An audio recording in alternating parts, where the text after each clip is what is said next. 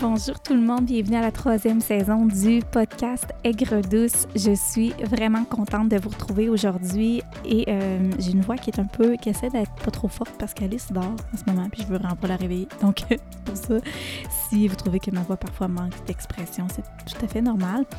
Euh, donc c'est ça, je suis vraiment vraiment contente de reprendre la barre du podcast pour une troisième saison. Euh, je m'ennuyais vraiment de produire des podcasts. Vous savez à quel point j'aime parler, j'aime ça, créer. Euh, je réalisais aujourd'hui que j'étais vraiment une personne un petit peu plus dans son énergie féminine parce que je suis tellement comme j'aime ça y aller avec le flow, je suis super intuitive, euh, j'ai plein d'idées, je veux tout créer en même temps, mes côtés gestion de moi-même. C'est comme une fois que tout est créé, après ça, il faut faire plus euh, les affaires plus cartésiennes, donc la paperasse, etc., les programmations, et ça, je déteste. Donc, je réalise à quel point que, il y a une partie qui me manquait mais une autre partie qui sort complètement de ma zone de génie qui ne me manquait pas. Euh, puis ça me fait beaucoup réaliser ça aussi avec euh, Alice, à quel point c'est différent la gestion du temps, puis que si je veux réussir à partager justement des épisodes de podcast, ça prend un plan parce qu'il n'y a pas juste le podcast d'envie, il y a toute la gestion de ce qu'il y a à la maison. Mais bon, ça, ça c'est une question de charge mentale. On ne parlera pas de ce sujet-là aujourd'hui. J'ai envie que ce soit un épisode léger. Et euh, où est-ce que je m'en allais avec euh, mes sabots, avec ça? C'est moi juste réfléchir. Ah oui, c'est ça. Je voulais juste dire à quel point que ce qui me manquait du podcast, c'était de m'asseoir et de créer avec vous. Donc, euh, c'est une troisième saison qui débute. je ne vais pas m'éterniser dans l'introduction euh, aujourd'hui, ce que j'ai envie de vous parler, euh, c'est simplement d'aborder le fait de s'accueillir comme on est. Alors, euh, j'en dis pas plus, je vais, je vais m'éterniser dans, dans l'émission. Alors sur ce, je vous souhaite un bon épisode.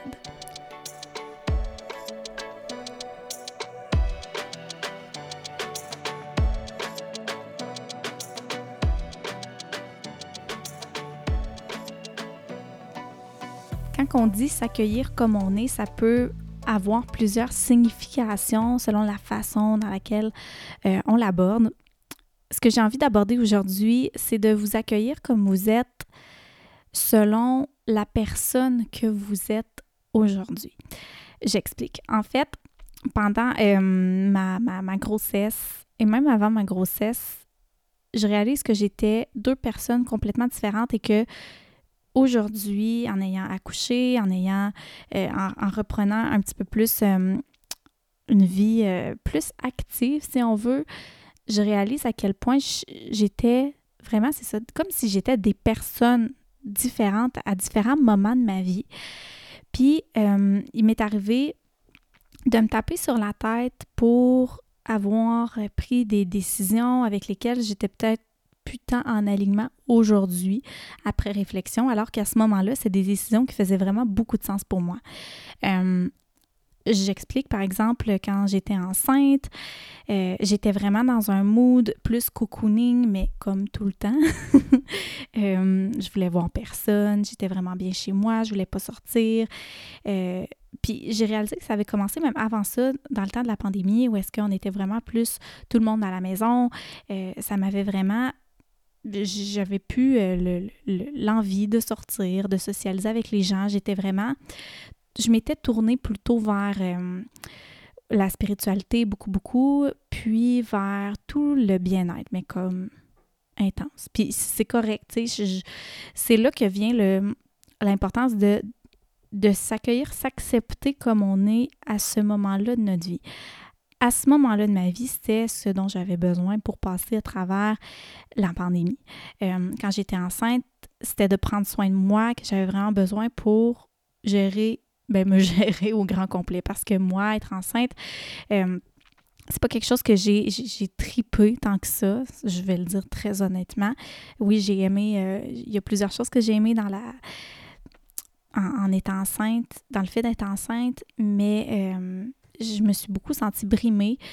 Donc, il y a beaucoup de choses que, euh, qui m'irritaient. J'avais plusieurs irritants. Côté euh, douleur corporelle, j'avais beaucoup mal. Donc, euh, j'étais j'étais rendue vraiment très irritable. Donc, de pouvoir me retrouver avec moi-même, c'était ce qui me faisait vraiment du bien. Et justement, bon, quand j'étais enceinte aussi, je voulais vraiment faire attention parce qu'on s'entend, là, tu as un petit humain à l'intérieur de toi, tu veux pas, tu veux pas te, te, te te faire mal ou tomber malade. Et là, il y avait la fameuse COVID hein, qui tournait euh, autour de nous pendant ce temps. Et euh, le variant Omicron qui arrivait justement à Noël. Et moi, euh, j'étais vraiment, vraiment stressée. Je trouvais tellement qu'il n'y avait pas d'études qui étaient sorties sur les femmes enceintes. J'avais pas envie de prendre aucun risque.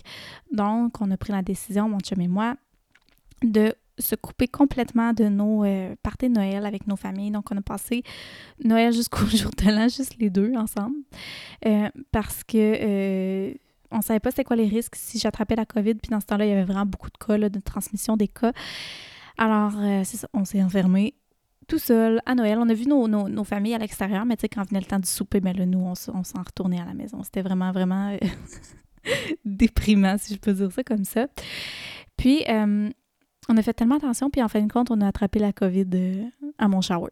Donc, tout ça pour rien. Mais à ce moment-là, c'était ce que j'avais besoin de faire pour me sentir bien.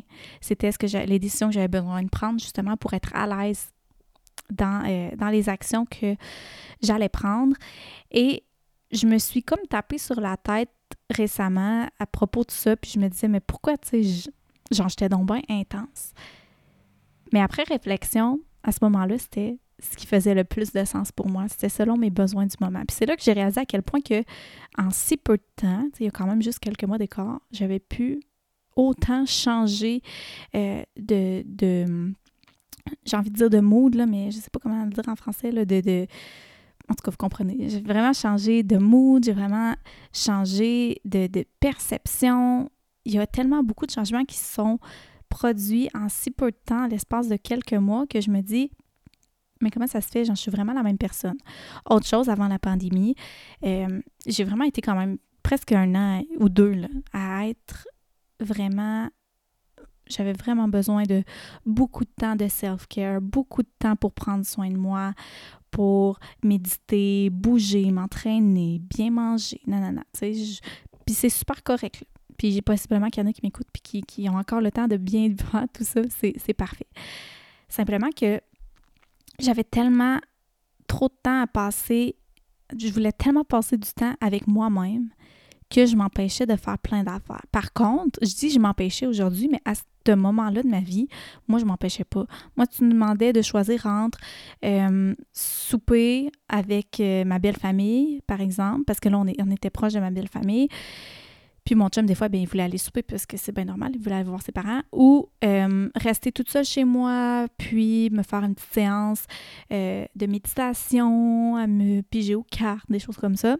Ben, c'est sûr que je choisissais du temps avec moi-même. Vous comprenez? J'étais vraiment dans un mood où est-ce que je voulais vraiment pas sortir de la maison, surtout si c'était le dimanche. Là, le dimanche, c'était sacré. C'est comme tout mon dimanche de A à Z était booké pour préparer la semaine. Puis tu sais, c'est correct de le faire. Je trouve juste après réflexion que c'était tellement intense mon affaire. Puis mon chum aussi, il trouvait ça vraiment très intense, mais puis il me le disait là.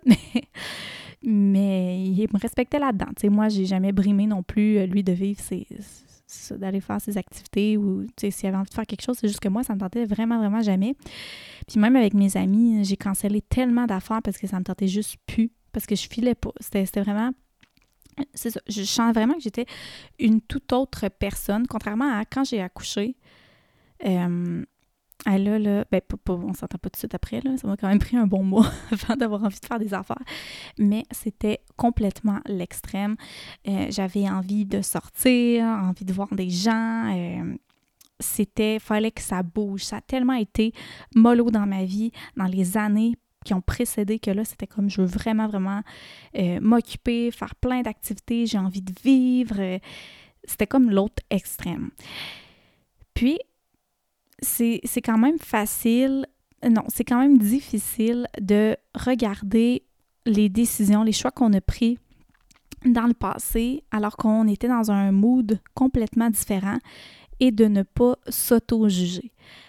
Par contre, c'est c'est pas le jugement qui va nous permettre d'avancer en tant qu'être humain. C'est pas euh, nécessaire de porter un jugement sur la personne qu'on était avant parce que sans avoir passé par ces étapes-là, sans avoir pris ces décisions-là, on ne serait pas la personne qu'on est devenue aujourd'hui, on ne serait pas au même endroit dans notre vie.